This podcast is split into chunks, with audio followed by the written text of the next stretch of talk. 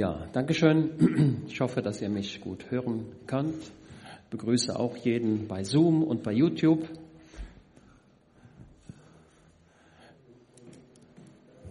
Es ist immer sehr wichtig, dass wir immer wieder in den Gottesdienst kommen. Ich hoffe mal, dass die Tonqualität ganz gut ist. Prima. So, die Botschaft für heute ist durchaus schwierig und äh, sehr anspruchsvoll und wahrscheinlich wird der heutige Morgen auch gar nicht ausreichen, alles auszudrücken, was notwendig ist. Aber es ist sehr in meinem Interesse, alle, die ihr heute zuhört, ob hier oder zu Hause, dass euer Blick weg vom alltäglichen Geschehen, weg von eurer Hantierung.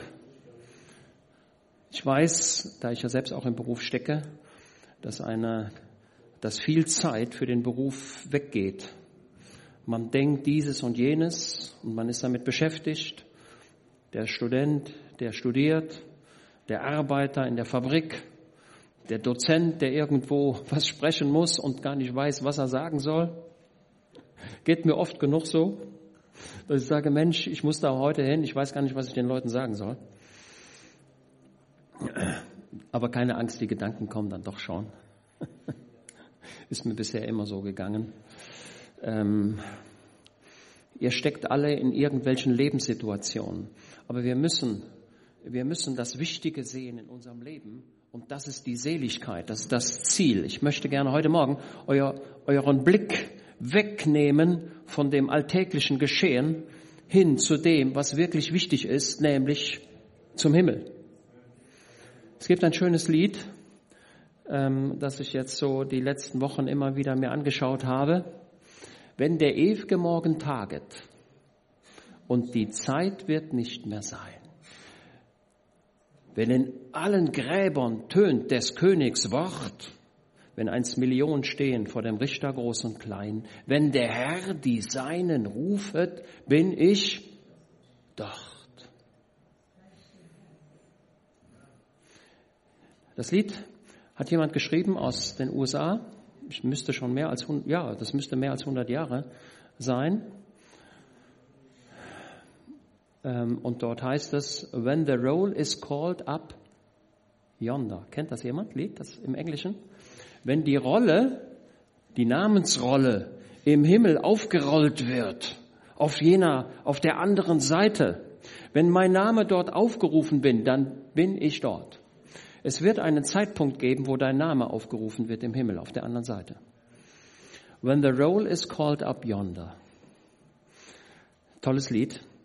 Äh, der Mann, der, der junge Mann, der das schrieb, ähm, der lernte eine, eine, ein Mädchen kennen, lud sie ein in die Versammlung und dieser junge Mann wünschte sich, ach, wenn dieses Mädchen doch bekehrt wäre. Ach, wenn doch auch ihr Name im Buche des Lebens stehen würde. Ach, wäre das schön, wenn ihr Name im Himmel angeschrieben wäre.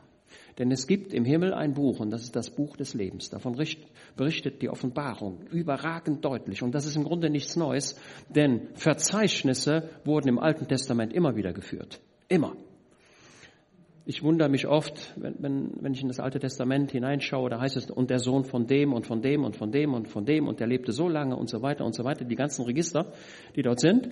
Aber ich erkenne daraus, dass es Gott offensichtlich sehr wichtig ist, exakt Buch zu führen. Es gibt ein himmlisches Sekretariat, es gibt einen himmlischen Buchführer. Und der führt Bücher und der führt Verzeichnisse, genau wie die Priester in Verzeichnisse eingetragen wurden. So, es, so gibt es ein Buch des Lebens, das mein Name dort stehe. Wie sagt der Liederdichter? Nur um dieses ich flehe, dass mein Name dort stehe, nämlich dein Name im Buche des Lebens. Und das ist sehr wichtig. Wie wird dein Name in das Buch des Lebens eingetragen? indem du zu Jesus kommst. Das ist alles. Ja, ich wurde eben noch mal daran erinnert, äh, da heißt es ja, und was ihr bitten werdet in meinem Namen, das werde ich tun. Ne? Kennt, ihr, kennt ihr diese Stelle? Und dann sagst du, ja, ich habe aber schon so oft gebetet und er hat es nicht getan. Und doch halte ich an dem Wort fest, was ihr bitten werdet in meinem Namen. Was ihr bitten werdet in meinem Willen, das ist vielleicht noch ein bisschen deutlicher was ihr bitten werdet in meinem Willen, das werde ich tun. Und jetzt müsst ihr Folgendes wissen. wenn wir genau in dieser Situation sind, dass wir das bitten, was Jesus will, dann ist es im Grunde so, als wenn Jesus sich neben dich knien würde. Er kommt neben, er kommt zu dir, er kniet sich neben dir und betet das, was er eigentlich beten will, durch mich hindurch. Das ist der Gedanke. Okay? Jesus lässt quasi seine eigenen Gedanken durch mich fließen. Ich mache mir seine Gedanken zur eigen und bete sie. Das ist das, das, ist das Gebet im, in Jesu Namen. Also ich bete nicht, Herr, lass mich im Lotto gewinnen. Gib mir ein großes Auto. Gib mir viel Reichtum. Gib mir das. Wenn Gott es tut, wunderbar. Aber primär muss ich lernen, dass ich das bete, was Jesus möchte. Und ich muss mich darauf konzentrieren, was ist wichtig in meinem Leben. Wichtig in deinem Leben ist, dass du in den Himmel kommst. Das ist absolut wichtig. Und ich sehe Tendenzen der Schläfrigkeit in der Christenheit. Ich sehe Tendenzen hin zum Alltäglichen. Ihr alle kennt wahrscheinlich Matthäus 25, da geht es ja um die zehn Jungfrauen.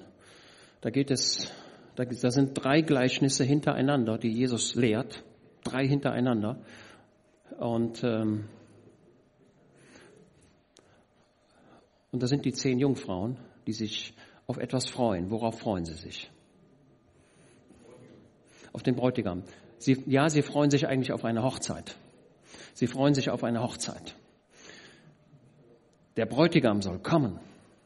Der Bräutigam soll kommen und die Braut abholen. Und die Jungfrauen kommen dazu, um beim Hochzeitsmahl teilzuhaben. Ne? Das ist ja das, was Jesus schildert. Und Jesus sagt klipp und klar, äh, fünf sind vorbereitet und fünf sind nicht vorbereitet. Fünf haben, ähm, haben ihre, ihre Öllampen und haben Öl, ausreichend Öl. Und fünf gehen offensichtlich davon aus, dass der Bräutigam am Tag kommen würde, was ja normalerweise auch der Fall ist. Also wer hat schon mal, wer hat schon mal ein Hochzeitsfest mitten in der Nacht erlebt? Also die Feier schon, aber der Start, der ist doch immer ein bisschen früher, oder? Aber hier ist es so, in diesem Gleichnis kommt der Bräutigam, wann kommt er? Ey, der kommt zu einer Zeit, wo es nicht zu erwarten ist. Und ich habe völlig Verständnis für die, die da, die sind ja alle schläfrig geworden. Und dafür habe ich volles Verständnis, weil das ist wirklich ein sehr ungewöhnlicher Zeitpunkt, als der Bräutigam kommt. Mit, und da entsteht ein Geschrei.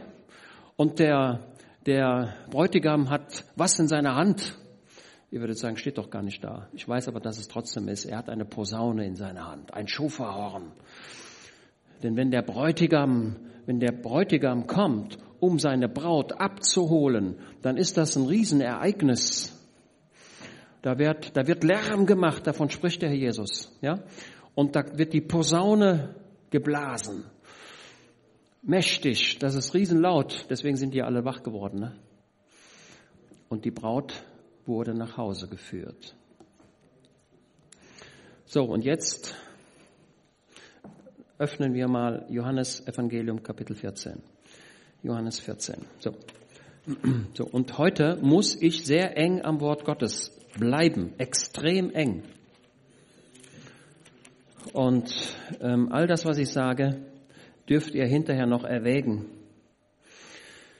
Johannes Kapitel 14, da geht natürlich Johannes Kapitel 13 davor. Ähm, alle die, die mit dem Wort Gottes zu tun haben, ihr müsst lernen, ihr müsst immer sehen, was steht davor, was steht dahinter, wie ist der gesamte Kontext. Nie Dinge aus dem Zusammenhang herausreißen, eher ein Grundsatz. Ja, das macht man auch äh, überall auch im weltlichen Beruf äh, guckt man immer, äh, was ist die Vorgeschichte, in welchem Kontext steht das, weil man sonst immer zu falschen Ergebnissen kommt.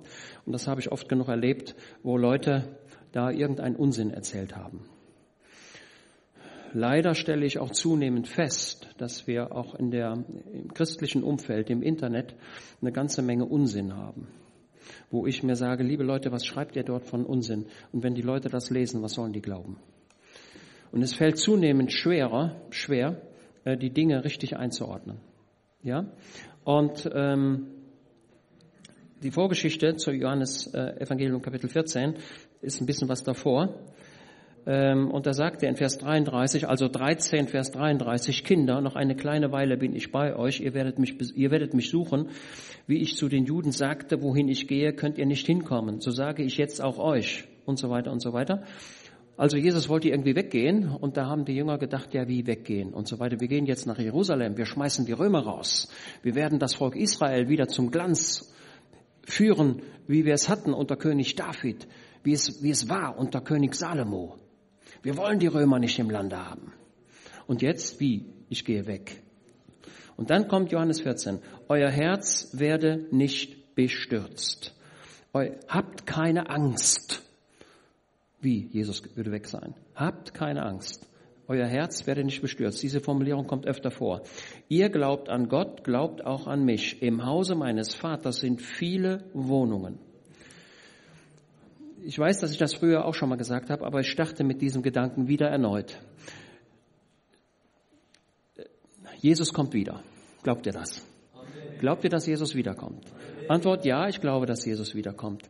Und, und es könnte schneller sein, als ihr denkt. Und es wird sein, du wirst nicht damit rechnen, wenn er kommt. Und denke nicht, hoffentlich kommt er noch nicht, weil ich noch das und das tun muss sondern mit ein Ziel des heutigen Vormittags ist, ähm, dass du fertig bist. Reisefertig. Allzeit bereit. Fertig. Und wenn es denn heute so ist, dass du sagst, ja, ich muss aber noch schnell noch das und das und das erledigen, ja, dann tu das bitte. Wir alle müssen in dem Stand sein, in dem wir sagen, Herr Jesus, komme bald. Jesus selbst sagt, siehe, ich komme bald und mein Lohn mit mir. Siehe, ich komme bald. Jesus kommt wieder. Und zunächst mal kommt er in die Wolken und er wird die, die ihm gehören, zu sich nehmen. Ein anderes Wort dafür ist Entrückung. In Englisch Rapture. Entrückung. Ich glaube an die Entrückung. Jesus, Johannes 14 ist dazu ein, ein überragend deutlicher Beweis. Im Hause meines Vaters sind viele Wohnungen. Wenn es nicht so wäre, würde ich euch gesagt haben, ich gehe hin, euch eine Stätte zu bereiten. Wir denken, wir denken an die jüdische Hochzeit. Da ist der junge Mann, der die junge Frau kennenlernt. Der junge Mann geht zu dieser jungen Frau und sagt, willst du mich heiraten? Und die junge Frau sagt, ja, ich will. Jesus fragt dich, willst du mein Kind werden? Willst du zu mir gehören? Ne? Und diese junge Frau sagt, ja, ich will. Das ist die Verlobung. Wenn ihr alle, die ihr heute hier sitzt und die ihr zuhört, wenn ihr Ja zu Jesus gesagt habt, dann seid ihr verlobt mit ihm. Er ist verlobt. Ja, das ist die Verlobung. Das ist noch nicht die Ehe, das ist die Verlobung, das ist das Eheversprechen. Und jetzt geht der junge Mann nach Hause, in das Haus seines Vaters und sagt so, Vater, ich habe mich verlobt mit der und der, ich muss jetzt das Haus bauen, ich muss jetzt die Wohnungen bauen, ich muss mein Haus fertig machen. Damit, wenn das Haus fertig ist, ich meine Braut holen kann. Und wenn du sagst, dass ich das tun soll, dann gehe ich los, und zwar mit Posaunenschall und mit Musik und mit allem, was dazu gehört, und ich hole meine Braut nach Hause. Johannes 14 sagt also, ich gehe hin, euch eine Stätte zu bereiten. Und wenn ich hingehe und euch eine Stätte bereite, so komme ich wieder und werde euch zu mir nehmen, damit auch ihr seid, wo ich bin. Daran glaube ich. Jesus hat versprochen, ich gehe in den Himmel und ich komme zurück und ich werde euch zu mir nehmen, damit ihr seid, wo auch ich bin, und zwar in das Haus meines Vaters. Der Himmel ist auf Gemeinschaft ausgelegt. Im Himmel gibt es keine Einsamkeit. Auf dieser Erde gibt es Einsamkeit. Und es gibt eine ganze Menge Menschen, auch gläubige Menschen, die einsam sind, die diese Einsamkeit auch empfinden. Und das tut mir herzlich leid. Der Mensch ist kein Eremit. Der Mensch ist kein, ist kein Wesen, das irgendwo in die Berge Kanadas zurückgehen würde und sagt, so, die Rest meines Lebens lebe ich jetzt hier in, in den Bergen Kanadas sondern der Mensch ist von Gott so geschaffen, dass er auf Gemeinschaft ausgelegt ist. Und so wird es auch im Himmel sein. So, jetzt, so, jetzt bin ich ja nun ein Deutscher, ihr ja wahrscheinlich oder viele von euch auch. Und ähm, die Deutschen haben ja die Eigenart, immer so ein bisschen separiert zu sein. Und ich gehöre auch leider vielleicht zu den Leuten, die wir so ein bisschen separiert sind. Ne? In Spanien, die küssen sich immer dreimal. Ne? Normalerweise, wenn kein Corona ist. Ne? Und hier in Deutschland, da winkt man dann. Ne? Der Himmel ist geprägt von Gemeinschaft. Es ist das Haus des Vaters. Ich will in den Himmel, weil es das Haus des Vaters ist, weil Jesus nämlich dort ist. Er ist der Bräutigam. Und jetzt frage ich dich, so, es wäre schön, wenn du ein starkes Empfinden hättest in deinem Herzen. Ja, Heiland, ich will, komme bald. Ich will dorthin. Ich habe ein Verlangen. Wenn es aber heute so ist, dass du sagst, nee, das Verlangen spüre ich gar nicht. Ich habe da nichts. Dann ist die Liebe erkaltet. Dann mache dich auf und sag, Herr Jesus, ich will mich neu aufmachen. Ich will dich suchen. Ich möchte in mir ein starkes Empfinden haben zum Himmel hin. Ich will dich sehen. Und am besten eher heute als morgen. Wenn du aber denkst, eher morgen als heute, dann müssen wir korrigieren. Okay. Ich freue mich über das Offenbarung Kapitel 20, 21, 22, da wird von dem himmlischen Jerusalem geschrieben, das herniederkommt. Und dieses himmlische Jerusalem habe ich nie verstanden, habe ich, habe ich, werde ich wahrscheinlich auch gar nicht verstehen. Ähm, das ist eine große Stadt. Wer weiß die Kantenlänge dieses himmlischen Jerusalems? Das es erst noch geben wird, von dem aber Jesus den, den, die, ja, den, von denen Jesus berichtet in der Offenbarung. Wie ist, wie, wie ist die Kantenlänge dieser, dieser neuen himmlischen Stadt Jerusalem? Ja, ich gucke mal so in die Runde. Wer möchte die Antwort geben? Weiß, wisst ihr nicht? Warum wisst ihr das nicht? Wenn ihr das nicht wisst, seid ihr unkundig. Ich bin extrem unkundig. Und jeden Tag, den ich älter werde, merke ich, wie meine Unwissenheit zunimmt. Ja, ist wirklich so. Ich weiß so wenig. Ich weiß ein bisschen. Aber die, das, was ich nicht weiß, wird immer größer. Und in Relation wird deswegen das, was ich weiß, immer kleiner. Aber ich weiß, äh, ich finde auch äh, recht zuversichtlich, Paulus sagte, alles Wissen ist Stückwerk. Ne? Unsere Erkenntnis ist Stückwerk. Ähm, und ich habe nicht alles begriffen. Naja, die Kantenlänge jener, jener Stadt ist 12.000 Stadien. 12.000 Stadien. Das sind 2.200 Kilometer Kantenlänge. Eine neue Stadt. So, jetzt haben wir hier Aachen. Welche Stadt ist von Aachen 2000 Kilometer entfernt? Wer will was sagen? Jetzt könnt ihr mitmachen. Also Köln ist 100 Kilometer, 90, 80 Kilometer ist Köln. Berlin ist 500. Moskau, nehmen wir Moskau. So eine Stadt, die in Aachen startet und bis Moskau geht. So, und dann müsst ihr ein Quadrat denken. Runter, zum Schwarzen Meer runter und dann in Italien irgendwo wieder hoch und dann nach Aachen wieder zurückkommt. Ja? So, das ist noch nicht alles. Und dann geht die Stadt noch in die in den Raum hinein. Ich kann das nicht begreifen. Ich habe gesagt, Herr Jesus, was hast du denn da Hochhäuser mit einer, mit einer, mit einer Hochhauslänge von 2000 Kilometer? Gibt es da Wohnungen? Gibt es da Schichten? Oder wie denke ich? Wie muss ich denken? Und ich sage euch, ich weiß es nicht genau. Ich weiß nur, dass diese Stadt eine unglaubliche Stadt ist, mit einer Kantenlänge von 2000 Kilometer und es scheint so, als wenn der Heilige Geist es gehabt, es, es haben möchte, dass ich in diesen Dimensionen denke, denn es ist ein Menschenmaß, davon berichtet die Bibel. Also eine Stadt 2000 Kilometer, äh, nicht zwei, nicht zwei Kilometer, 2000 Kilometer, mehr als 2000 Kilometer. So und so und so. Und das gibt ein Kubus. Irgendjemand hat da ausgerechnet, ich weiß aber nicht, welche Körperlänge er genommen hat, dass, dort Platz, dass es dort Platz gäbe für 20 Billionen Menschen. 20 Billionen Menschen. Also Jesus sagt, ich habe eine Wohnung für dich vorbereitet und in dieser Wohnung wirst du nicht isoliert sein.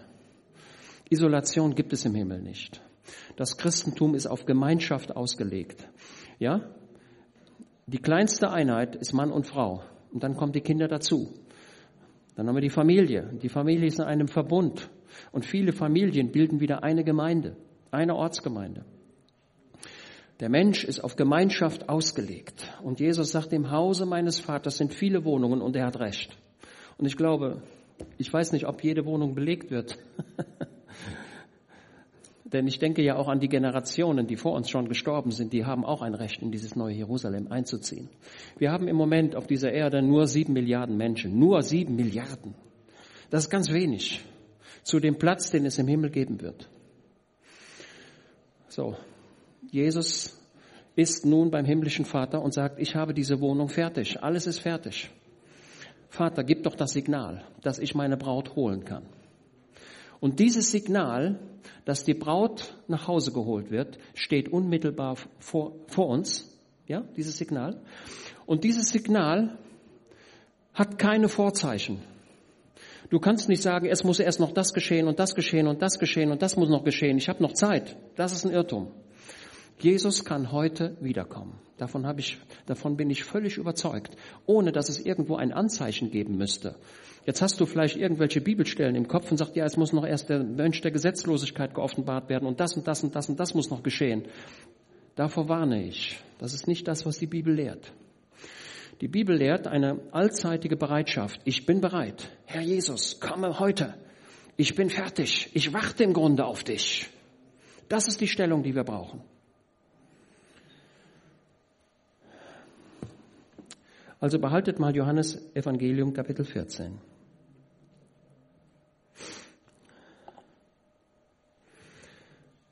Ja, in diesem Zusammenhang im Übrigen sagt äh, Jesus, ich bin der Weg. Äh, er sagt hier, wie sagt er hier? Ich bin der Weg, der Weg und die Wahrheit und das Leben. Niemand kommt zum Vater als durch mich. Ja, auf dieser Erde sehe ich nur einen Weg und das ist durch Jesus. Ja, der Prophet Mohammed ist tot. Der liegt irgendwo begraben kann man die Knochen suchen. Aber Jesus ist auferstanden, das ist was ganz anderes. Jesus ist der Sohn Gottes. Mohammed war ein Mensch. Jesus war Gottes Sohn.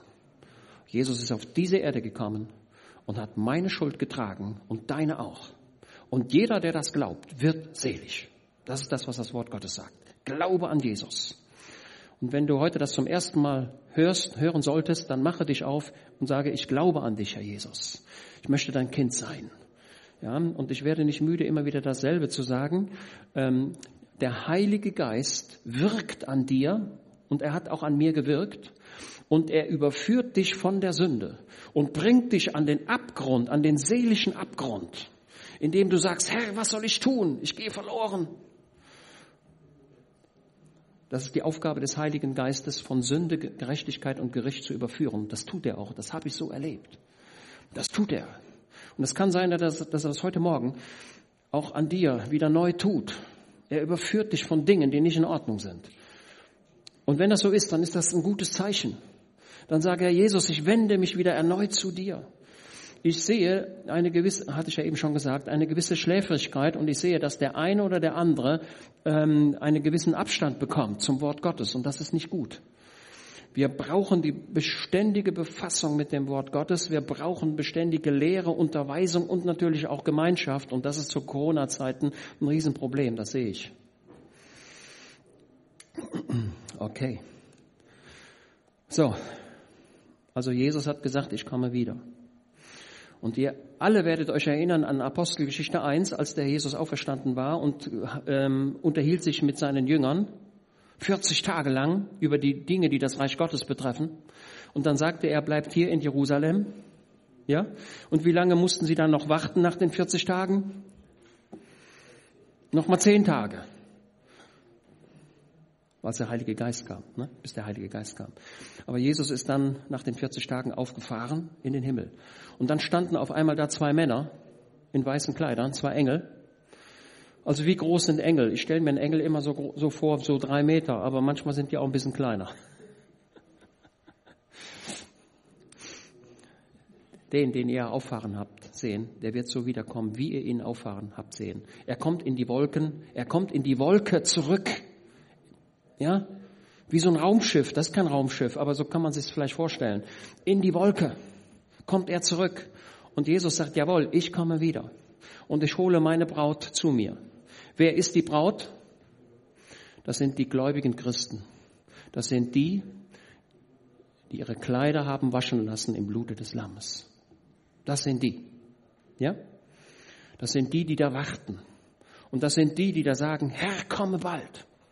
Und Jesus ruft uns jetzt, also da hab ich, ich wollte so ein Bild machen, aber ich habe es dann gelassen, das ist zu aufwendig. Jesus ruft jetzt gerade aus dem Himmel heraus und sagt, siehe, ich komme bald. Ja? Und er lässt das durch mich aussprechen. Siehe, ich komme bald. So. Jetzt öffnet eure Bibel, 1. Korinther 15. 1. Korinther 15.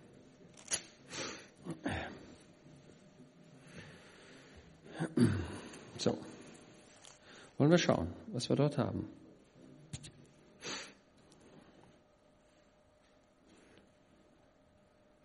Ja, Vers 51, ab Vers 51, 1. Korinther 15, 51.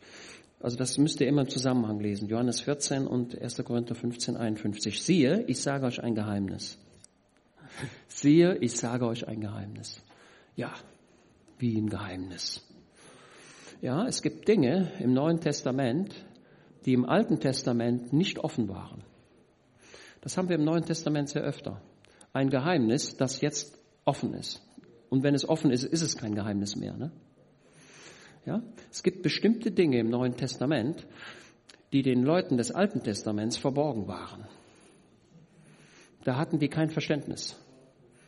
Wir aber, wir haben den Vorteil, dass wir im neuen Bund leben. Und wir dürfen wir dürfen das hier lesen. Siehe, ich sage euch ein Geheimnis. Wir werden nicht alle entschlafen, wir werden aber alle verwandelt werden in einem Nu, in einem Augenblick bei der letzten Posaune. Wenn also Jesus als Bräutigam die, kommt in den Wolken und die Posaune bläst, also ich bin ein Fan, ich bin ein Fan davon ähm, vom Alten Testament. Und denn da war es immer so, wenn jetzt das, wenn das, das Volk aufbrach, wenn es ein, wenn es etwas gab, wo, wo man zuhören musste. In der, in, ich war hier früher hier im Einhard-Gymnasium, hier gegenüber. Das ist jetzt ein Berufskolleg oder eine Berufsschule. Da war ich Schüler im Einhard-Gymnasium. Und dort gab es eine Klingel, eine Pausenklingel. Das war wie eine Sirene. Ey, die konnte jeder hören. Und dann wusstest du alles klar, jetzt Feierabend. Die Pausenklingel läutete die Pause ein. Das war immer eine gute Botschaft. Endlich Feierabend. Wurde man nicht mehr vom Lehrer so gequält. Ja? Also der Posaunenschall ist immer in der Bibel ein Bild auf, jetzt geht's los. Der Bräutigam, wenn der zur Braut kommt, der muss sich ja bemerkbar machen. Ne? Der wirft ja keine Steinchen gegen das Fenster und sagt, hör mal, sondern der kommt mit Lärm, mit Posaunenschall. Und es ist nicht so, wie manche Leute sagen, na ja, das ist die siebte Posaune aus der Offenbarung, Kapitel noch was. Das ist ein Irrtum. Das ist nicht so, sondern hier ist es einfach bei der letzten Posaune. Nach meinem Verständnis ähm, gibt es sowas wie auf, fertig machen und dann kommt die letzte Posaune, der Abmarschbefehl. Ja? Das ist mein Verständnis dieser Stelle. Denn Posaunen wird es und die Toten werden auferweckt werden, unverweslich und wir werden verwandelt werden. Also, die Gläubigen in Christus, das ist das, was die Bibel hier lehrt, und ich bin eng am Text und ich muss eng am Text sein, werden auferstehen. Deswegen, wenn ein gläubiger Mensch stirbt, ist das gar nicht so schlimm. Ist nicht so schlimm. Wir empfinden Trauer darüber, dass er nicht mehr da ist, keine Frage. Aber dann können wir uns auch erinnern und sagen, dieser Mensch, der in Christus gestorben ist, den meine ich. Ich meine nicht den gottlosen Sünder, der dem Gnadenwerk Jesu widerstanden hat, den meine ich nicht. Ich meine Leute wie Lazarus, der an der, an der Pforte des reichen Mannes lag. Ich meine den Menschen, ich meine den Lazarus. Lazarus heißt auf Deutsch was? Gott ist meine Hilfe. Den meine ich. Ich meine Menschen, die Gott zu ihrer Hilfe gemacht haben. Menschen, die Jesus, das Erlösungswerk Jesu angenommen haben. Die werden auferstehen. Das ist das, was hier steht. So. Ich lese es nochmal. Und die Toten werden auferweckt werden, unverweslich. Es gibt, da, es gibt, der neue Leib ist unverweslich und unveränderlich. Das sind die zwei Merkmale. Er nimmt in seiner Substanz nicht ab und wir haben kein Ende und er ändert sich nicht. Das ist das, was Paulus hier sagt. Zwei Dinge. Denn dieses Verwesliche muss Unverweslichkeit anziehen und dieses Sterbliche Unsterblichkeit. Also, wenn es posaunen wird, wenn Jesus wiederkommt in den Wolken, in den Wolken, ne, Jesus sagt, ich komme wieder, um euch in den Himmel zu holen, dann werden nicht nur die, die jetzt auf dieser Erde leben, also ich gehöre jetzt zufällig und ihr auch zu den Lebenden, ne? Ihr seid ja alle lebendig. Zufällig gehört ihr zu den im Moment lebenden Menschen auf dieser Erde. Und vor uns gab es eine ganze Menge Menschen, die in Christus gestorben sind. Ja? Und wenn Jesus wiederkommt, dann werden, sie, werden sich die Gräber öffnen. Wie das geht, weiß ich nicht. Ich weiß nur, dass es so ist. Die Gräber werden sich öffnen. Und dann wir, die wir Christus angehören. Und ich hoffe mal sehr, dass ich dich dazu zählen kann. Werden verwandelt. Also, die Toten kriegen ein neues Kleid, die werden angekleidet und die, die entrückt werden sollen, die werden überkleidet. Das ist der Unterschied. Du bekommst ein neues Kleid, einen neuen Körper. Ja? Also die anderen haben ja ihren Körper verloren, weil der ist ja im Grab. Ja? Aber nicht, dass ihr denkt, dass die Toten, die, die würden auf der anderen Seite nichts, nichts merken. Das ist Unsinn. Ja? Also das ist sehr wichtig. Und trotzdem warten alle auf diese Neuankleidung des neuen Leibes. Das ist das, was wir hier im, im 1. Korinther Kapitel 15 jetzt offenbart wird. Ja? Die Toten in Christus werden auferstehen und bekommen einen neuen Leib. Und die Lebenden in Christus bekommen auch einen neuen Leib, so einen, wie der Herr Jesus hatte. Ey, der ist richtig fantastisch. Ich habe es aber nicht ganz verstanden. Ich weiß nur, dass der unabhängig ist von Ort und Zeit. Kennt ihr eine Begebenheit im Neuen Testament, in den Evangelien, äh, wo da jemand entrückt worden ist oder verrückt worden ist? Jetzt müsst ihr denken, ne? schwierige Aufgabe. Da ist ja die Situation, wo die Jünger äh, auf dem See Genezareth sind. Ne? Und dann wird, wird geschildert, wie weit sie schon gerudert sind ne, oder gesegelt sind. So und so viel Stadien weit. Und da sind sie ja und so weiter. Und dann kommt der Sturm. Und dann kommt Jesus. Ne? Und dann heißt es, und das Boot war, das Boot war sogleich am Land, am Ufer. Und da habe ich mir immer die Frage gestellt, ey, wie, wie, wie geht das? Wenn Jesus kommt in der Mitte der Nacht, ist dein Boot sofort am Ufer. Okay? Das ist das, was wir als Entrückung bezeichnen. Ich glaube an die Entrückung. Und ich glaube, dass die Entrückung sehr nahe ist. Das habe ich vor 30 Jahren auch gedacht, keine Frage. Aber heute glaube ich es mehr als damals. Und wenn du sagst, ja, das haben die Leute im 15. Jahrhundert ja auch gedacht, Antwort ja. Das haben sogar die Thessalonicher geglaubt. Das hat sogar Paulus geglaubt. Denn er spricht von wir und bezieht sich ein. Also ich verkenne nicht, dass jede Generation damit gerechnet hat, dass Jesus wiederkommt. Und er ist bis jetzt nicht wiedergekommen. Aber ich weiß, dass er wiederkommt. Und ich persönlich empfinde, ich empfinde, dass das sehr nahe ist. Und es wird ohne Ankündigung geschehen. Achtet darauf. Es wird ohne Ankündigung geschehen. Denke nicht, da kommen noch irgendwelche Zeichen, an denen, an denen ich mich orientieren kann. Und dann habe ich ja noch Zeit, mich fertig zu machen. Das ist ein Irrtum. sondern Jesus lehrt, wacht, wachet, seid wach, schlaft nicht ein, rechnet damit und richtet euer Leben so aus.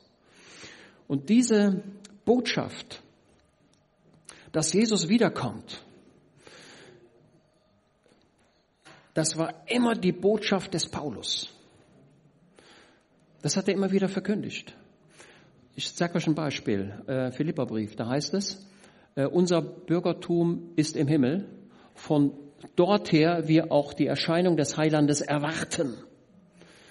Diese, ja, und, und ich kann euch unzählige Stellen nennen im Neuen Testament, wo immer wieder, und die Thessalonicher insbesondere, die werden darauf an, die werden aufgefordert, erwartet die Wiederkunft des Heilandes. Das ist immer, das ist das große Generalthema der beiden Thessalonischer Briefe. Jesus kommt wieder. Und ich verkündige es auch jetzt an dieser Stelle. Jesus kommt wieder und holt die, die ihm gehören, in die Wolken hinein, in den Himmel. Und denkt, und denkt nicht da, und denkt nicht, falls das jemand denken sollte, naja, ich muss ja erstmal durch die sieben Jahre Trübsal durch. Ich will an dieser Stelle die letzte Daniel, ähm, Daniel Kapitel 12, die letzte Woche dieser, dieser Geschichte auf diesem Globus vor dem tausendjährigen Reich ist eine siebenjährige Zeit, die wird ganz grausam sein. Öffnet mit mir Matthäus 24, 21. Matthäus Evangelium 24, 21, damit ihr das gut seht. Matthäus 24, 21. Dann, denn dann, denn dann. Ich, wir wollen jetzt nicht das ganze Matthä äh, Kapitel 24 lesen. Ich, nur, nur diesen einen Vers. Dann wird große Drangsal sein, wie sie von Anfang der Welt bis jetzt nicht gewesen ist, noch je sein wird. Es wird eine Zeit geben auf dieser Erde, auf der wir sitzen. Und nach meinem Verständnis dauert die sieben Jahre. Und es wird eine Drangsal sein, wie sie noch nie gewesen ist. Und wenn wir in die Vergangenheit, wenn wir zurückschauen, dann werden wir ganz schreckliche Zeiten feststellen auf diesem Globus. Denkt mal an das Mittelalter, an das dunkle, dunkle Mittelalter, wo unendlich viele Menschen gestorben sind an der Pest und anderen Dingen. Es wird eine Zeit sein, wie sie nie gewesen ist. Und diesen Vers, Matthäus 24, 21, ähm, schauen wir Daniel 12, Vers 1. Das ist das, was man so üblicherweise als Tribulation bezeichnet, als Trübsal oder Drangsal. Daniel, der, der Prophet Daniel 12, Vers 1. Und es wird eine Zeit der Bedrängnis sein, wie sie noch nie gewesen ist, seitdem irgendeine Nation entstand bis zu jener Zeit. Okay? Und vor dieser schlimmen Zeit will Jesus dich in den Himmel holen. Ich bin ein großer Fan. Ich weiß auch, dass manche Leute das anders sagen, indem sie sagen, nee, du musst durch diese Drangsal durch. Aber Jesus, ich habe mal nach meinem Verständnis, möchte Jesus mich vorher in den Himmel holen. Er will mich bewahren. Öffnet mir mit mir Offenbarung Kapitel 3. Offenbarung Kapitel 3.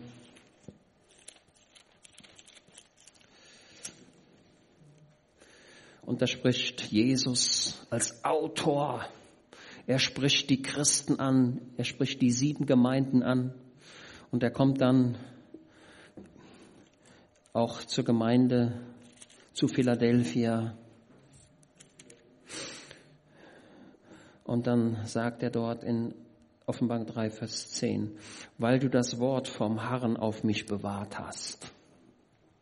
Du hast das Wort vom Herrn auf mich bewahrt. Ich möchte euch ermuntern, bewahrt das Wort vom Herrn auf Jesus. Ich warte auf Jesus. Ja? So.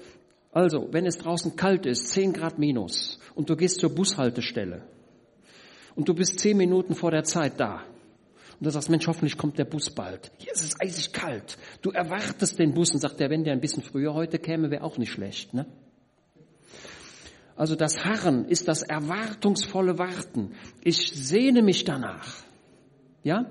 Und es gibt den gläubigen Menschen, der in dieser hoffnungsvollen Erwartung jeden Tag lebt. Und dazu möchte ich euch heute bringen, dass ihr ab sofort mit dem heutigen Tag euch vornehmt und sagt, ab heute ich habe mich mit vielen Dingen befasst, mit, mit weltlichen Dingen und welches Auto kaufe ich und soll ich die Waschmaschine kaufen und soll ich dahin ziehen und soll ich diesen Beruf nehmen und soll ich das annehmen oder doch nicht. Ja, gehört alles zum Leben dazu, aber ist letztendlich zweitrangig.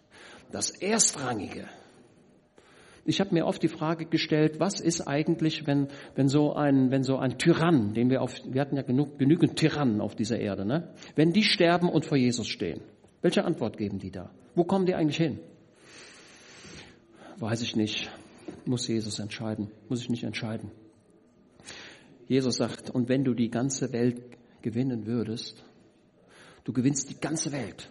Du hast alle Macht. Du bist der Präsident der Vereinigten Staaten. Und dann wirst du vor Jesus treten und sagen, ich bin Präsident der Vereinigten Staaten. Ich habe mein Leben gegeben für, das, für, das, für, das, für, für die USA. Und die Frau Merkel wird sagen, ich habe für Deutschland gekämpft. Und das tut sie auch. Also ich verkenne nicht den, den Einsatz, den diese Leute auch haben. Aber wird sie das retten? Das Einzige, was sie retten und was jeden Menschen nur retten kann, ist das Blut des Heilandes. Ob du, ob du Präsident bist oder Straßenkehrer, spielt überhaupt keine Rolle. Jeder braucht die Gnade Gottes in seinem Leben. Und dazu ist das, wird das Evangelium verkündigt. Du wirst nicht vor Jesus treten können, indem du sagst, ich war Bürgermeister der Stadt Aachen und ich musste mein Leben dafür einsetzen. Und ich hatte keine Zeit, mich mit dem Evangelium zu befassen.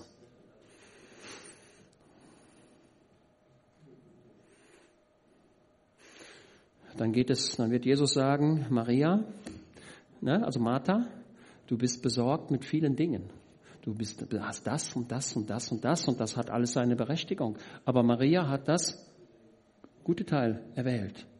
Ich verkündige hier nicht, dass du, dass du zu Hause Unordnung haben sollst, indem du sagst, ich räume nicht mehr auf. Doch, dein Haus muss in Ordnung sein, keine Frage. Aber das Wichtige ist deine Seligkeit. Das ist das Wichtigste, das ist das höchste Gut, was du hast. Es gibt nichts Höheres als deine Seligkeit. Die, deine persönliche Seligkeit steht über deiner persönlichen Gesundheit.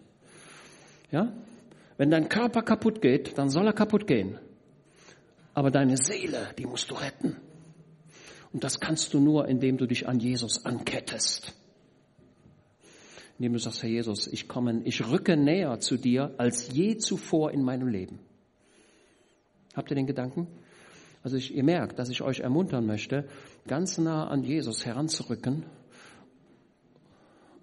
und ihn zu erwarten. Ja? So, und was sagt, was sagt Jesus?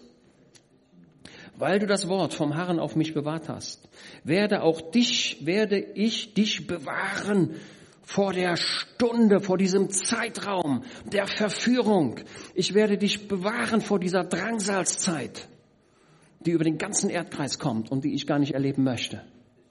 Ich werde dich bewahren ich werde dich aus heraus. Da kommen ja wieder die Bibelausleger und sagen, na, naja, äh, er wird uns dahin durchführen. Aber ich habe da ein anderes Verständnis. Er wird mich davor schützen. Ja, das ist mein Verständnis von Offenbarung 3, Vers 10. Ich werde dich bewahren vor der Stunde der Versuchung, die über den ganzen Erdkreis kommen wird. Und diese Stunde, das ist ja nicht ein Zeitpunkt, sondern ein Zeitraum. Jesus sagt, wenn du auf mich harrst, wenn du eine Verbindung zu mir hast, dann werde ich dich entrücken. Ich habe eine Wohnung für dich. Die Wohnung meines Vaters. Und wir werden Gemeinschaft haben. Und Jesus, als er das letzte Abendmahl hielt, hat schon gesagt, aber ich sage es nochmal, da sagt er, ich werde von dem Gewächs des Weinstocks nicht mehr trinken, bis ich es wieder trinken werde im Reich meines Vaters mit euch zusammen. Und ich möchte das gerne lieber heute als morgen.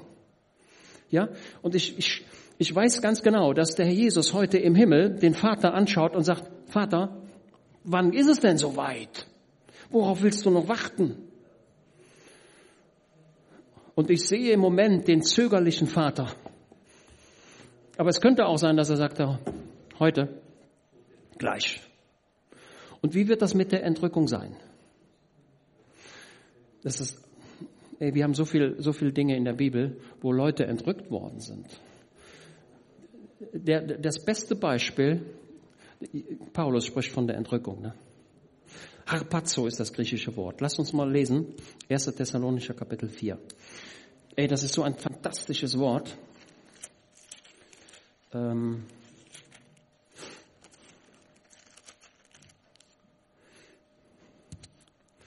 so.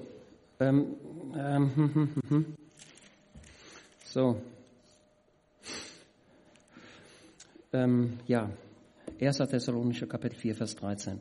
Wir wollen euch aber, Brüder, nicht in Unkenntnis lassen. Alle Unkenntnis muss weg. Seht zu, dass ihr eure Unkenntnis wegschafft. Unkenntnis muss weg. Immer mehr davon weg. Also da bin ich gerade dabei, da bin ich mein, mein ganzes Leben schon dabei, die Unkenntnis wegzuschaffen mein Stümpertum etwas zu korrigieren. Wir wollen euch aber, Brüder, nicht in Unkenntnis lassen über die Entschlafenen, über die Toten. Habt ihr schon mal gemerkt, dass Jesus im Neuen Testament, da sagt er immer bei den Toten, die schlafen. Ne? Das ist doch verrückt. Also entweder sind sie tot oder sie schlafen, oder? Aber ihr müsst wissen, für Jesus ist so, ähm, Joachim, wenn dein Sohn zur Universität soll um 9 Uhr und der schläft tief und fest und ist Viertel vor neun, was gehst du dann, was machst du dann? Gehst an die Tür und wächst den, ne? Und da springt er raus und sagst, ey, Viertel vor neun, oh, ich muss los. Wie schwer ist es, deinen Sohn zu wecken? Eigentlich nicht schwer, ne? Gehst an die Tür und wenn er dann immer noch schläft, dann weckt, dann rüttelst du ihn, ne? Also unsere kleine Nora, ähm, wir haben sie dann, als sie noch in die Schule ging, immer geweckt. Und das war eine ganz leichte Aufgabe. Wir haben sie dann geweckt. Also jetzt nicht mit Trompetenschall, sondern human. Ne? Tür aufgemacht. Nora, muss aufstehen, muss aufstehen. Und sie ist immer direkt aufgestanden, weil sie ist sehr pflichtbewusst. Also ich habe noch nie ein Kind erlebt, das so pflichtbewusst ist wie sie. Also es ist fantastisch. Ja, einmal wecken, aufstehen, fertig. Ist klar, das ist meine Pflicht. Ich muss zur Schule, das ist völlig klar und deswegen muss ich jetzt aufstehen. Äh, da kann ich jetzt nicht sagen, ich bin noch müde. Also wir hatten nie ein Problem, äh, dass sie nicht aufgestanden wäre. Ja? Wenn sie natürlich frei hat, kann sie lange schlafen, aber ansonsten äh, ist sie aufgestanden. Für Jesus ist es so einfach, einen Menschen von den Toten wieder, wiederzuholen, wie für den Joachim den Joshua aufzuwecken. So einfach ist das. Für Jesus ist der Tote wie ein Schlafender. Und da weckt er ihn und so weiter. Und dann tritt er an, das, an die Grabeshöhle heran. An den Lazarus, ne? Wie lange war der da schon in dem Grab drin? Vier Tage. Nach drei Tagen tritt die Verwesung ein. Kannst du machen, was du willst. Drei Tage ist der kritische Zeitpunkt, vom dritten zum vierten Zeitpunkt. Äh, vom dritten zum vierten Tag ist die Verwesung so weit fortgeschritten, ähm, kannst du nichts mehr machen. Also wenn jemand an Wiederbelegung denken sollte. Das ist, das, da hängen auch die drei Tage mit zusammen. Jesus war drei Tage und drei Nächte tot. Ähm, aber bei Lazarus, der war vier Tage. Und da sagt Jesus, er tritt an das Grab heran, habe ich früher mal gelernt als Kind. Lazarus, komm heraus!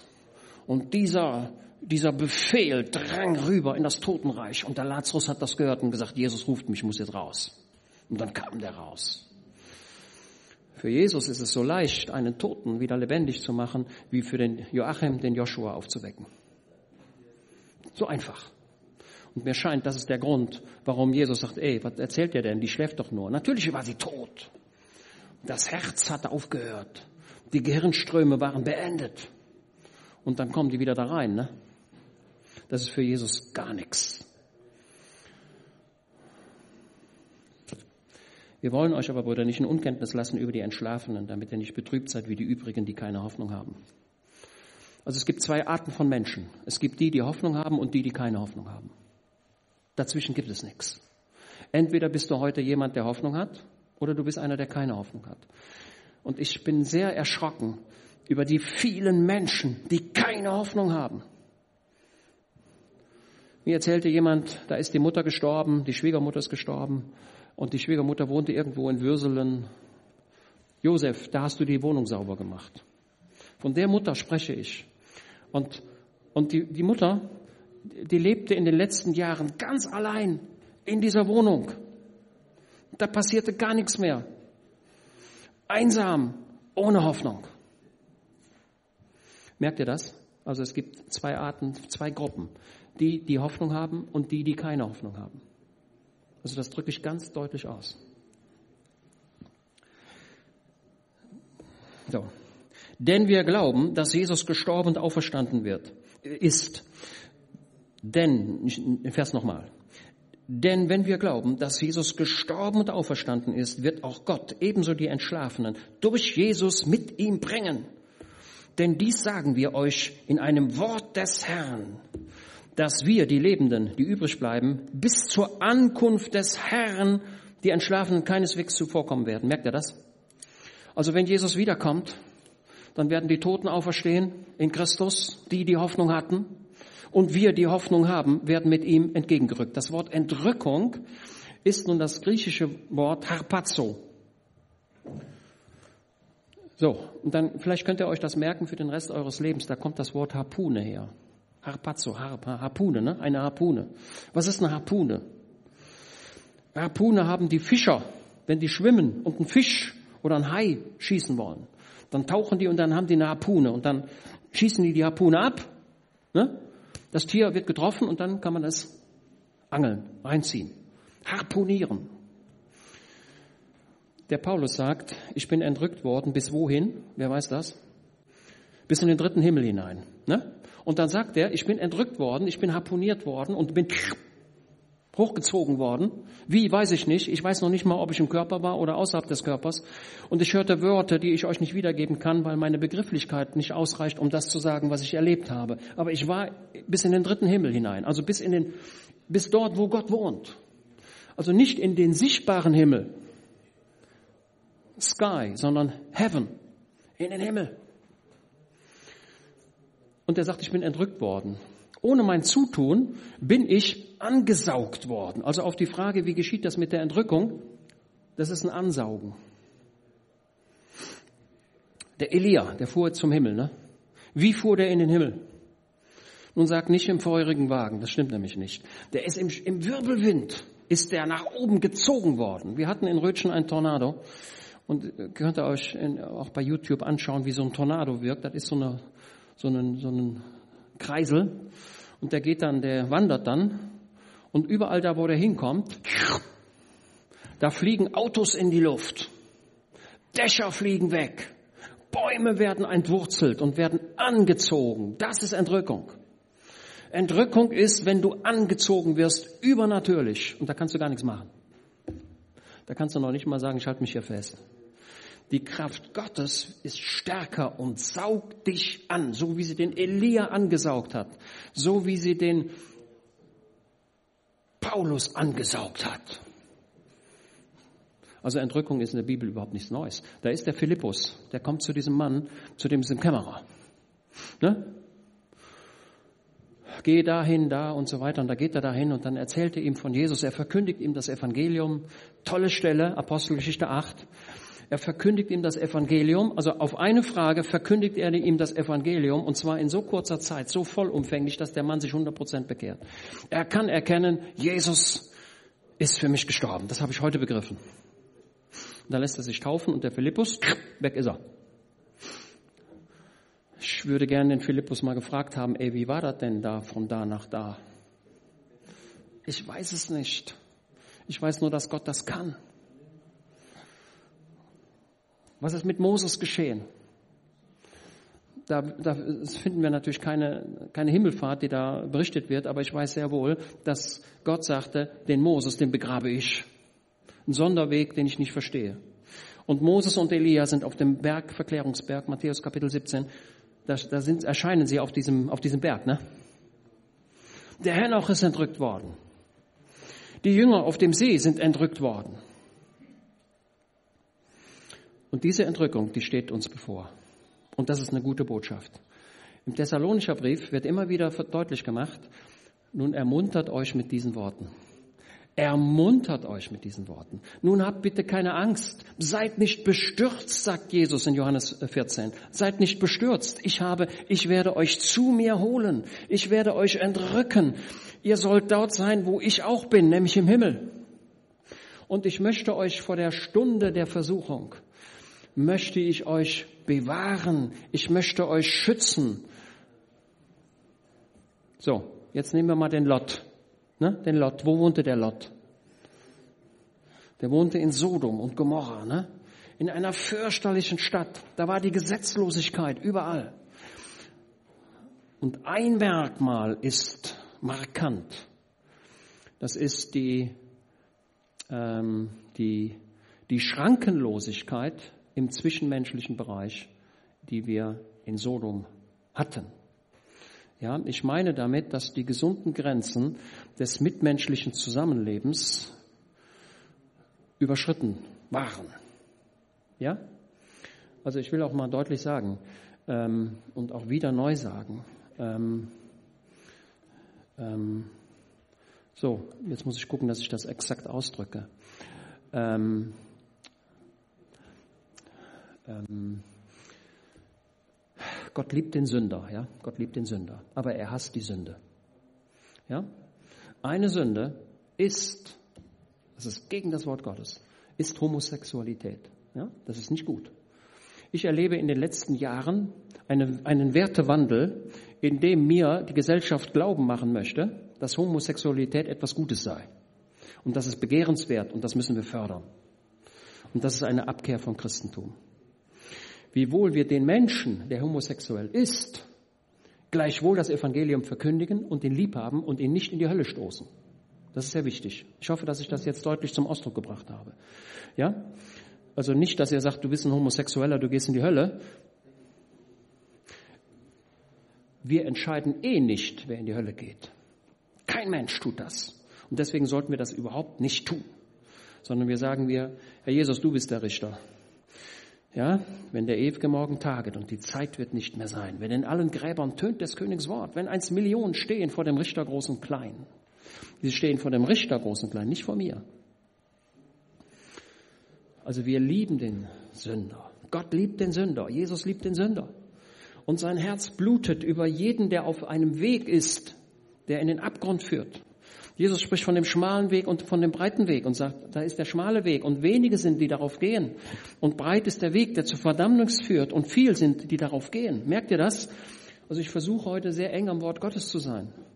Also wir lieben den Sünder und, und, und, und, ähm, und versuchen in der Praxis einen Weg zu gehen, um auch mit den Homosexuellen gut umzugehen. Aber wir werden niemals die Sünde gutheißen. Ja, niemals. Aber mir macht man glauben, dass das gut sei. Ein Merkmal, so, passt mal auf, wenn die Entrückung kommt. Ja, habt noch ein paar Minuten. Wenn die Entrückung kommt, wer geht dann mit in den Himmel? Ja, wenn die Gläubigen weg sind, was ist dann weg? Das Salz der Erde ist weg. Die Entrückung ist die Apostelgeschichte 2 rückwärts. Der Heilige Geist geht mit in den Himmel. Ja, vielleicht bleibt er auch hier und wirkt noch, kann ich nicht genau sagen. Aber wenn, die, wenn der gläubige Mensch entrückt wird, ja, dann ist der Heilige Geist nicht mehr so, wie er heute ist. Das Salz ist weg. Und wenn das Salz weg ist, was passiert dann? Was passiert, wenn der Heilige Geist nicht mehr wirkt? Dann kommt die Bosheit in der vollen, im vollen Umfang zur Geltung. Und das ist das, wovon Daniel 12 und Matthäus und Jesus selbst sagt, es wird eine Zeit sein. Ihr, das ist so, als wenn ein Stopfen geöffnet wird und die gesamte Bosheit kommt heraus. Habt ihr das? Die gesamte Bosheit, die, die gesamte dämonische Macht kommt zur Entfaltung. Und da möchte ich nicht mehr da sein. Also ich möchte vorher mit dem Herrn Jesus in den Himmel gehen. Schaut, Ähm, passt auf.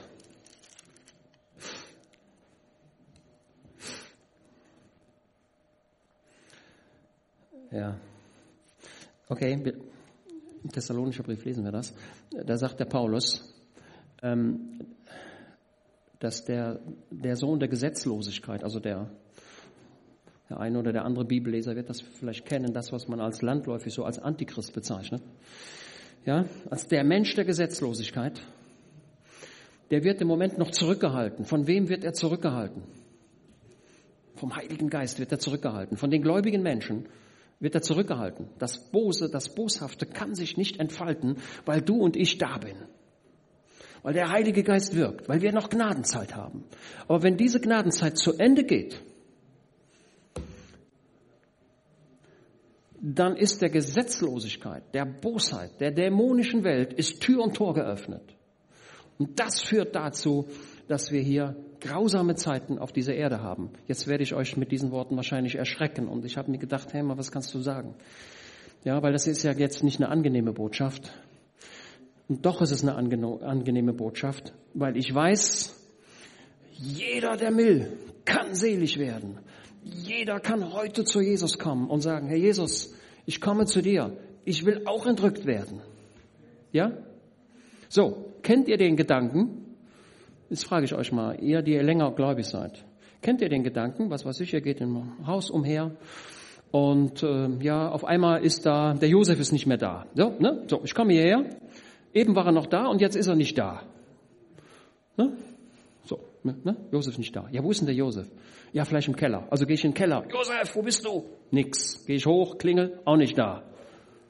Wobei, der ist weg, ne? Der ist entrückt.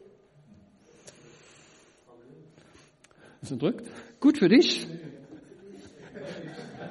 Gut für dich und schlecht für den, der sagt, Mensch, der ist weg. Und wenn es wirklich so ist, dann beginnt das Wehklagen. Okay, gut. Ihr merkt. So. Es ist tatsächlich so. Also ich rechne damit. Ich rechne mit der Entrückung. Ich glaube daran. Und ich will es glauben. Und ich will mich präparieren. Und zwar jetzt. Und will sagen, Herr Jesus, so, jetzt mache jetzt, so, ich mache alles fertig. Alles fertig. Ich lebe ab dem heutigen Tag so, als wenn du heute Mittag wiederkommst. Ja? Du gehst durch die Straße und auf einmal kommt ein Riesenmagnet. Wirst du harponiert. Das Wort heißt eigentlich rauben. Ja, Harpazzo heißt rauben. Das haben wir immer im Zusammenhang mit der Räuber raubt. Ne? Also stellt euch mal einen Räuber vor, der einbricht, dann hat er seinen Sack dabei und dann sagt der Mensch, das nehme ich mit und das nehme ich mit und das nehme ich mit. Ne? Dann hat er seinen Sack, also der Dieb, ne? und dann greift er das und dann sagt er, das ist eine Vitrine, das muss ich auch noch haben. Ja, wird er wohl die Vitrine mit aller Vorsicht öffnen und sagen, da bloß keine Schrammen dran Ne? Der reißt die Tür auf, holt den Gegenstand raus und steckt ihn in seinen Sack. Richtig? So macht der Dieb das. Also nicht, dass ich aus Erfahrung reden würde, aber kann ich mir vorstellen, dass er das so macht. Der reißt alles an sich, bis er den Sack voll hat. Und dann geht er weg. Das ist Harpazzo, das ist Entrückung, mit Gewalt wegreißen. Wie den Elia. Da kam der, der, der Tornado und hat ihn nach oben gesaugt. Jesus hat das Boot an den Rand gebracht hat den Philippus weggenommen, hat den Paulus nach oben gezogen. Und genauso wird das mit dem gläubigen Menschen sein, der, der Hoffnung hat. Und keine Angst, die Altvorderen, die kommen mit. Das ist mein Verständnis. Und darauf sollen wir uns vorbereiten. So, jetzt hatte ich mir hier noch was, fällt mir gerade ein. Ich hatte mal, ich hatte mal, passt mal auf. Ähm, so, ich will euch nur beweisen. Hatte ich eben schon gesagt, denn unser Bürgertum ist in dem Himmel, von woher wir auch den Herrn Jesus Christus als Heiland erwarten. Also wir erwarten den Heiland. Wozu? Zur Entrückung. Dazu erwarten wir ihn. Das hoffnungsvolle Erwarten. Nicht das ängstliche, bin ich dabei? Sondern das ist das satte Wissen, Heiland, ich danke dir, dass ich dein Kind bin. Ich bin in deiner Hand. Du hast gesagt, du willst mich zu dir holen. Du wirst es tun. An die Korinther schreibt er, sodass ihr an keiner Gnadegabe Mangel habt, indem ihr die Offenbarung unseres Herrn Jesus Christus erwartet. Also wie kann es gelingen, an keiner Gnadengabe Mangel zu haben, indem wir auf Jesus warten? Okay? Wie geschieht das ganz praktisch? Wir warten auf Jesus und weil wir auf Jesus warten, richten wir unser Leben so ein. Ja? Und wir stehen morgens auf und sagen, Heiland, diesen Tag in deine Hand und so weiter, ne? Ich, ne? und so weiter. Ne? Also wir geben unser Leben bewusst in die Hände des Heilandes, indem wir ihn erwarten. Wir führen ein gottseliges Leben. Habt ihr? Wir führen ein gottseliges Leben. Und dieses, dieses gottselige Leben führen, indem wir unseren Fokus auf den Himmel bringen, das führt uns zu einem gesunden Leben auf dieser Erde. So, da sagt er weiter, wie ihr euch von den, das schreibt er an die Thessalonicher, wie ihr euch von den Götzenbildern zu Gott bekehrt habt. Ja, da in Thessalonisch, da waren die römischen Götter, die griechischen Götter, die persischen Götter. Fürchterlich, was da alles für Götter waren. Und keiner hat geholfen. Und davon haben sich bekehrt. Die Thessalonicher. Um dem lebendigen und wahren Gott zu dienen und seinen Sohn aus den Himmeln zu erwarten. Ihr lebt in der Erwartungshaltung. Jesus kommt wieder und holt mich in den Himmel. Ja? So, weiter. Titus, da sagt er den Titus, der geniale Mann. Indem wir erwarten die glückselige Hoffnung und Erscheinung der Herrlichkeit unseres großen Gottes und Heilandes Jesus Christus. Habt ihr? Ja, wir leben in dieser Erwartungshaltung jeden Tag neu, ab heute. Nimm dir bitte vor, ab heute lebe ich so, als wenn Jesus gleich wiederkommt. Und danach richte ich mein Leben aus. Und danach setze ich meine Prioritäten. Ja? Hebräer 9, Vers 28. So wird auch der Christus, nachdem er einmal geopfert worden ist, um vieler Sünde zu tragen, zum zweiten Mal denen, die ihn erwarten, ohne Sünde erscheinen zur Errettung. Er errettet dich nämlich in den Himmel hinein. Er reißt dich von dieser Erde weg, bringt dich in den Himmel. Und da wirst du sagen, Mensch, das sind aber viele Leute hier. Das sind aber viele Leute. Ja. Piu, geht das. Ich wünsche mir, von Jesus harponiert zu werden. Deshalb umgürtet die Lenden eurer Gesinnung. No, aus welchem Brief kommt das denn, wenn es um die, die Lenden geht, die es hier festzumachen gilt? Deshalb umgürtet die Lenden eurer Gesinnung. Seid nüchtern und hofft völlig auf die Gnade, die euch gebracht wird bei der Offenbarung Jesu Christi. Das ist für mich die Entrückung. Jesus erscheint in den Wolken und holt mich nach Hause. Ihr merkt, ich muss das verkündigen. Ich muss das verkündigen. Wenn ich es nicht verkündigen würde, dann, würde, würdet, dann würdet ihr sagen können, man hat mir nur die Hälfte gesagt. Aber es war Paulus, Apostelgeschichte 20, 21, es war wichtig, den ganzen Ratschluss Gottes zu verkündigen. Alles. Erhaltet euch selbst in der Liebe Gottes, indem ihr die Barmherzigkeit unseres Herrn Jesus Christus erwartet zum ewigen Leben. Nun, das kann man nicht so 100% auf die Entrückung beziehen, aber ich glaube, dass das auch da drin steckt. Ja, wir leben in einer Erwartungshaltung. Und in dieser Erwartungshaltung richten wir unser Leben aus. Tut das. Und indem wir das tun, füllen wir unsere Lampen mit Öl. Ja, und sind parat und sind bereit. Ja? Diese anderen Jungfrauen, da sagte ja, ähm, Jesus sagt ja, was haben die anderen, die fünf Törichten, was haben die jetzt gemacht? Ja, die anderen sagten, ja, geht, kauft euch ein bisschen Öl. Aber welches Geschäft hat denn nachts auf? Im Übrigen sagen manche Leute, das Öl ist in Matthäus 25 ein Bild auf den Heiligen Geist. Kann ja sein, aber ich glaube eher nicht, weil der Heilige Geist ist nicht käuflich zu erwerben. Man kann den Heiligen Geist nicht kaufen. Okay? So dass es in erster Linie ein Bild darauf ist, bereit zu sein, fertig zu sein. Ich bin bereit. Ja? Und in dem Zusammenhang sagt der Jesus noch das Bild, das Gleichnis von den anvertrauten Funden, ja? Und von dem treuen und un, un, untreuen Knecht, der da anfängt, seine Mitknechte zu schlagen. Ja? Also Jesus verkündigt sehr deutlich, Seid bereit, macht euch bereit, seid reisefertig, habt den Koffer gepackt, erwartet Jesus. Jesus kommt wieder und ich möchte auch dabei sein. Ja, so, und wenn ihr jetzt, jetzt habe ich ein, ein Riesenproblem. Ich habe ein ganz großes Problem und das werdet ihr auch haben. Denn indem ihr sagt, ja, wenn ich weg bin, ja, ich bin im Himmel, was ist denn mit den anderen, die hier bleiben? Und das macht eure Seele schwer, richtig? Ihr habt damit zu kämpfen. Also ich habe damit zu kämpfen. Jeder hat damit zu kämpfen. Jeder hat damit zu kämpfen. Schwieriger Gedanke. Aber wir vertrauen dem Herrn Jesus. Und wir beten, Herr Jesus, ich bin dein Kind. Und ich bitte dich. Und jetzt stellt euch vor, Jesus stellt sich an eure Seite. Ne? Immanuel, haben wir heute Morgen gesungen. Er ist der, der sich, an meine, der sich auf meine Seite stellt. Ne? Er stellt sich jetzt hinter mich. Er stellt sich neben mich. Und ich bete, rette meine Kinder. Rette meine Nachfahren. Rette die Enkel, die ich noch gar nicht sehe. Hab Gnade mit meinem Haus.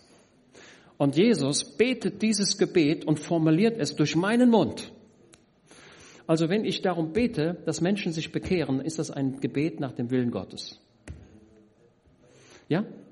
Wenn wir also beten, Herr Jesus, du siehst den und den und den und den und du siehst, was die alles falsch machen und das ist ganz schlimm, aber ich bitte dich um Gnade. Ja? Jesus stellt sich an deine Seite und formuliert das Gebet durch dich.